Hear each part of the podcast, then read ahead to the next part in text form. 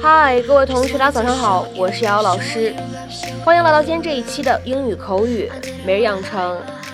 在今天这一期节目当中呢，我们来学习下面这样的一段英文台词，来自于《绝望的主妇》第一季第二十集，《Desperate Housewives》Season One Episode Twenty。I'm gonna handle this once and for all.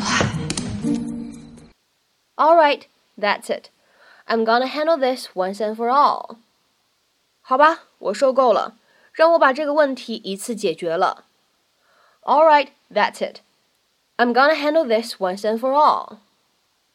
All right, that's it. I'm gonna handle this once and for all.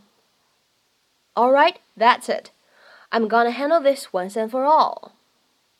那么在今天这一段英文台词当中呢，我们需要注意下面的这样的几处发音技巧。首先呢，第一个点，that 和 it 可以做一个非常清晰且典型的连读。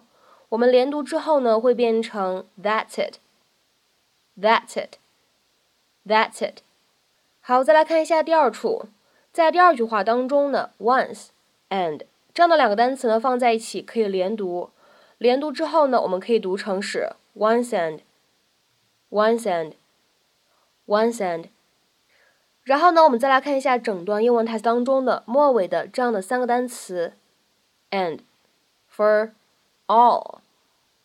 那么这三个单词呢放在一起，前两者的话呢可以有一个不完全爆破，而后两者的话呢可以做一个连读。所以呢，and for all，我们可以读成是 and for all，and for all。and for all. Alright, that's it. I'm gonna handle this once and for all.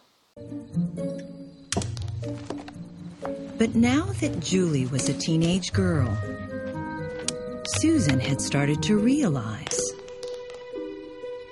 there was no room for error. Julie, what is Zach doing out there? I thought I told you not to speak to him anymore. I'm not. That's why he's throwing gravel at my window All right, that's it. I'm going to handle this once and for all.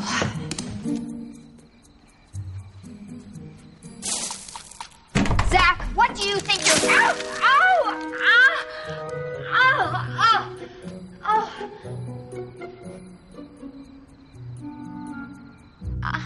Miss Mayer, I am so sorry. It's just, you know, one pebble wasn't working, so I tried a whole handful. Ow! Look, I'll make it up to you. Oh, how? Are you gonna give me your corneas? Mom, lay back. Oh. I just wanted to talk to Julie. She hasn't been returning my phone calls. Well, I'm here now. What do you want? Come on, Julie. 那么在今天这期节目当中呢，首先先来讲解一下第一个表达，叫做 That's it。That's it。这个短语的话呢，在口语当中一般来说有以下的这样几层不同的意思。第一个，它可以用来指一个东西结束了。That is the end of that。比如说，在发表完演讲、说完一段话之后呢，你可以说 That's it。举一个例子，That's it, everyone. Thank you for listening. 今天呢就到此为止，谢谢各位的聆听。That's it, everyone.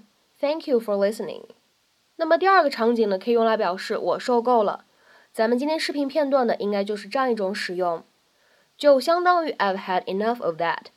我受够了。That's it。比如说，看一个例子，That's it. I can't listen to you two fighting anymore. I'm getting out of here. 我受够了，我不能再听你俩吵架了，我要离开这儿。That's it. I can't listen to you two fighting anymore. I'm getting out of here. 那么这样一个短语，That's it，在口语当中呢，还有第三个使用的场景，可以用来表示就是这个，就是这个答案，你说的对，这样的意思。That is the answer. That is the answer。比如说，举两个例子。第一个，That's it, you're right。是的，没错，你说的对。That's it, you're right。 再比如说，看第二个例子，That's it, you got the right answer。是的，你找到正确答案了。That's it, you got the right answer。那么在今天节目当中呢，我们来学习的第二个表达叫做 once and for all，什么样的意思呢？一劳永逸的、彻底的、一次性的。If something happens once and for all, it happens completely or finally。比如说，下面呢，我们来看几个例子。第一个 ，We need to settle this once and for all。我们需要一次性的、彻底的解决这个问题。We need to settle this once and for all。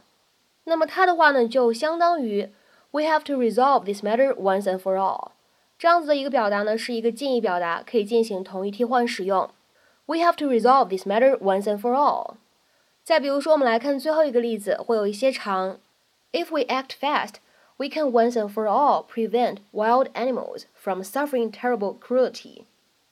如果我们迅速行动，我们就可以一次性的、彻底的让野生动物们不再遭受虐待。If we act fast, we can once and for all prevent wild animals from suffering terrible cruelty。那么在今天节目的末尾呢，请各位同学尝试翻译下面这样一个句子，并留言在文章的留言区。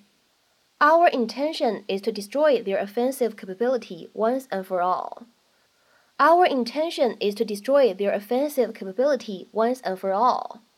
那么这样一个句子应该如何去理解和翻译呢？期待各位同学的踊跃发言。我们今天这一期节目呢，就先讲到这里，拜拜。